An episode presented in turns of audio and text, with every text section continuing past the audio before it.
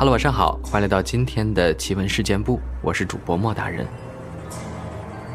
今天这期节目呢，我们来跟大家分享一个发生在上海的故事，发生在上海闵行区的一个非常传奇的案件——白骨案。首先呢，我们先来听沉默分享这个故事。上海闵行的东海学院新造教学楼的时分，挖出来好几具白骨。当年学校便死了好几个学生，都是在学校门口莫名其妙被车子撞死的。其中有一个女生死的最离奇，她死的时候，学校忽然停电，几分钟后便恢复。有一个寝室的男生在停电的时候看到一个穿白色服装的女生从楼面的一端飘到另一端，由于太邪。学校封锁了这事，但是还是流出来了。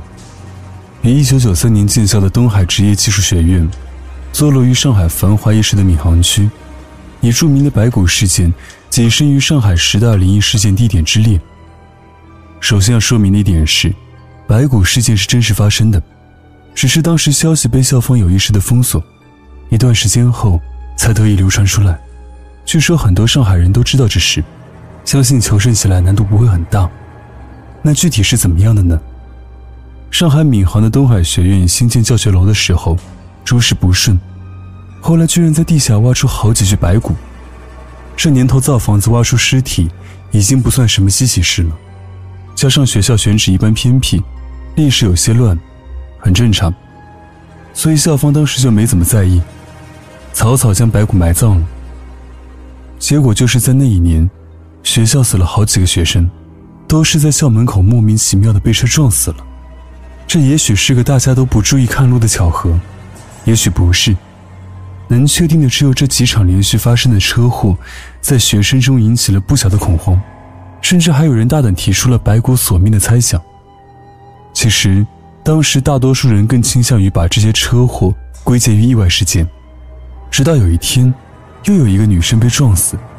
她死的时候，学校突然停电了。几分钟后，又突然恢复了正常。而且就在停电的那段时间里，在寝室休息的另一个男生，看到了一个穿白衣服的女生，从附近楼面的一端，飘到了另一端。这件事传出来后，立刻引发了巨大的骚动。校方一看这么邪乎，这才采取了措施，封锁消息。但是有些事是无法掩藏的，比如。死去的那么多学生，几乎都是从同一栋教学楼出来，然后遭遇飞来横祸的。再比如，那栋楼就是在地底挖出过白骨，又飘过女鬼的教学楼。在白骨事件的诸多后续中，还有一个比较有名的就是发生在2005年1月20日的死亡案。据当年的本校学生口述，由于期末考试结束，当晚大多数学生都已经回家，少数留下来的学生在宿舍打牌通宵。其中有一个男生出去打水，回来后问了室友一句：“厕所门口站着的那个女的是谁呀？”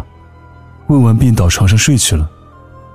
男寝室从来没有女生能进的，那会儿室友只以为他眼花了，没有在意。谁知道第二天，这个男生就去世了，死因不明。父母闻讯后赶来，痛不欲生，只是学校事后做了封楼处理，其余不详。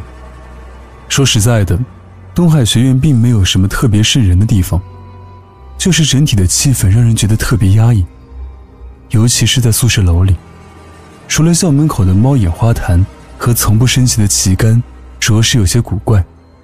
接下来先说几个近些年本校学生在寝室的真实经历。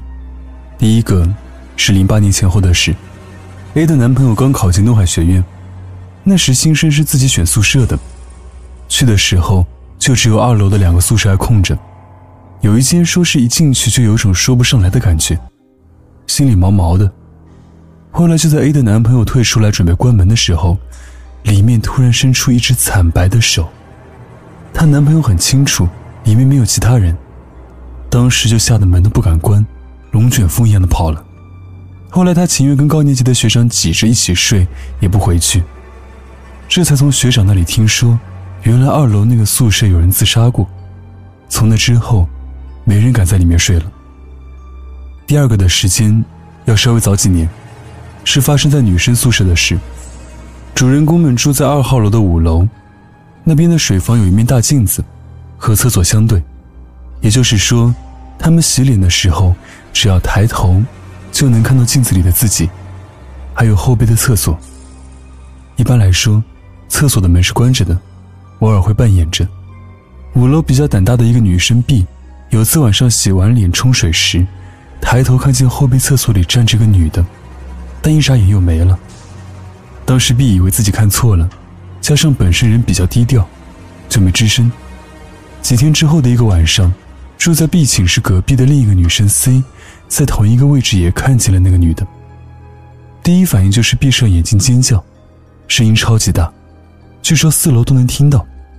立马就把寝室里其他人招过来了，问他怎么了。C 这才发现，水房这边只有自己一个人，赶紧问了最近房间的人，有没有看到人从厕所出去，都说没有。C 当时就急了，说他见了鬼。旁边几个同学说他看花了眼。这会儿 B 才慢悠悠吐出来一句：“他也见过。”说的位置也是同一个，见到的女生也都是白衣服、长头发的。从此，五楼的同学们就不怎么用那间厕所了。第三个，还是跟 B 有关的事情。不过目击者的人数上升到了整个寝室，四个人。本来是件很普通的事，就是 B 被鬼压床了。奇怪就奇怪在，一般人鬼压床时眼睛是睁不开的，但这会儿 B 的眼睛是睁开的，只是身体动不了。然后他就看到有个东西在他脚后跟那边爬，爬近的时候才看清楚，竟然是个穿官服、戴官帽的小男孩。B 害怕，可是眼睛闭不起来，喊也喊不出来。就在这会儿，他对床的女生醒了，看向他这里边哭边叫。声音也是超大的那种。你知道，对床的女生也看见了那个小男孩。后来，小男孩爬到了 B 的脸上，还伸手去摸他的脸。用 B 的话说，那个手真的是冰凉刺骨的冷。之后发生的事，就没再说了。等小男孩跑掉以后，B 才发现原来对面两张床的女生也醒着，他们的表情告诉他，他们也看到了，但他们动不了。也叫不出来。当时他们四个人在交流的时候说道：“B 对床女生的叫唤，他们是听到的。当时还很纳闷，这么大的动静，隔壁寝室怎么会没有人听到呢？”第二天，一整个寝室的人去找班导，要求走读或者换寝室，被拒绝了。班导一口咬定他们说谎。据说 B 当时都哭了，一个班的人都能看出来他是真的被吓坏了。后来。他们寝室里就布置上了捕过鱼的渔网、桃木制品，还有剪刀之类的，说是可以辟邪的东西，搞得其他寝室的人每天也提心吊胆的。寝室的故事到这里就告一段落。刚刚说到的猫眼花坛，是不是花坛我其实不知道，反正眼白的地方是一片绿化带，眼人处是一片空地，然后在绿化带里既不中心又不突出的地方，有一个升旗台。有台阶有杆子的那种。稀奇的是，爆料的同学说，他大学几年从来没见过有国旗在这边升起过。事实上，学校的升旗台还有在操场。在他刚入学那会儿，就听到同宿舍楼的学姐说，门口保安室的房顶是一个棺材板，猫眼这里的旗杆是三炷香，是从来不升旗的，更像是在烧香。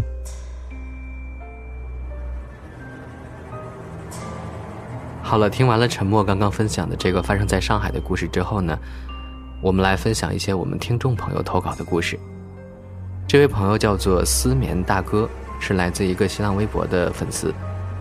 他说：“我是事件部的骨灰粉了，今天呢，跟大家分享一个我的亲身经历。地点呢在昆明。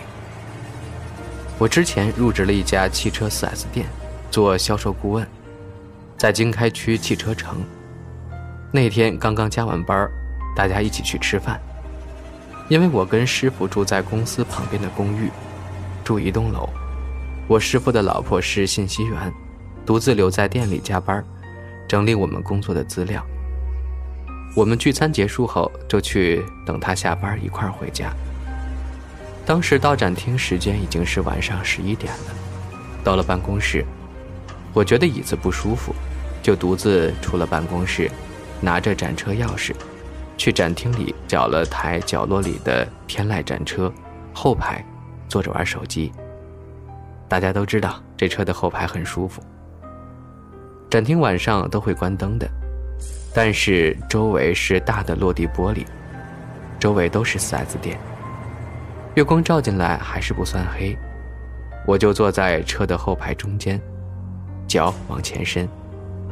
注意，我的位置是坐在后排中间的，放在两个前排座椅上。我在车里玩手机，玩了一会儿就特别困。我是夜猫子。没有一两点是睡不着的。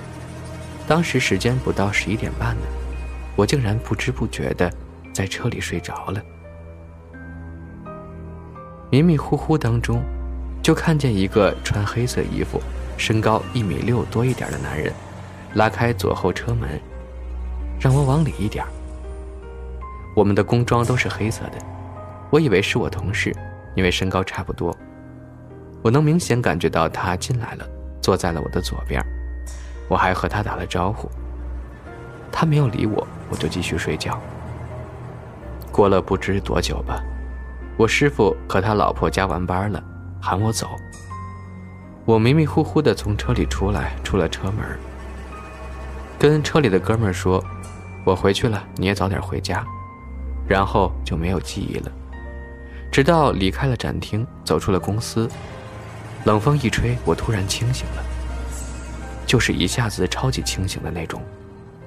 我就问师傅：“哎，有个人来公司干嘛？”我师傅没有搭理我，以为我睡迷糊了。我就问他：“我睡在哪儿呢？”他说：“我睡在后排右边。”我就懵了，还问我走时候你跟谁打招呼呢？我就告诉他我刚刚经历的，然后他告诉我：“嗨。”原来这个展厅旁边电死过一个电工，而且这片都是坟地的。不然你以为现在这地段地价哪有这么大一片给你修这么宽的 4S 店呢？其实那天 4S 店里就我们三个人，根本没有那第四个人。每每想起这事儿，我都觉得毛骨悚然的。后来跟我一个杨哥聊天，他告诉我，他也遇到过。那天他加完班去上厕所，洗完手的时候就下意识地看了看镜子，见镜子里面的墙边站着三个人，一个女人带着俩小孩靠着墙根站着，还都低着头。他什么也没说，洗了手就赶紧跑回办公室了，收拾东西回家了。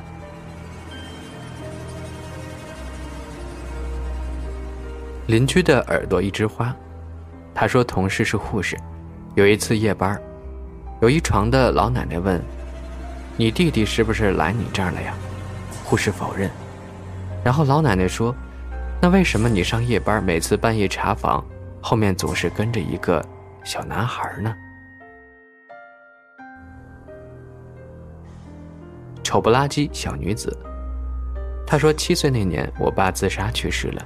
几天后，我真的晚上醒来看到他了，就站在地上看着我。”我还拼命地揉了揉眼，然后害怕地用被子蒙住头，后来睡着了。都十几年过去了，那个场景我依然记得清清楚楚。主二家他说呢，有一次凌晨四点，客厅灯自动打开了，两点到四点之间的客厅监控视频也都是空白的，到现在都不知道为什么。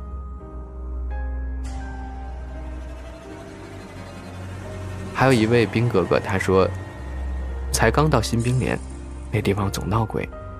有天晚上，桌子上的水杯突然全都倒地上了，声音特别响，把我吵醒了。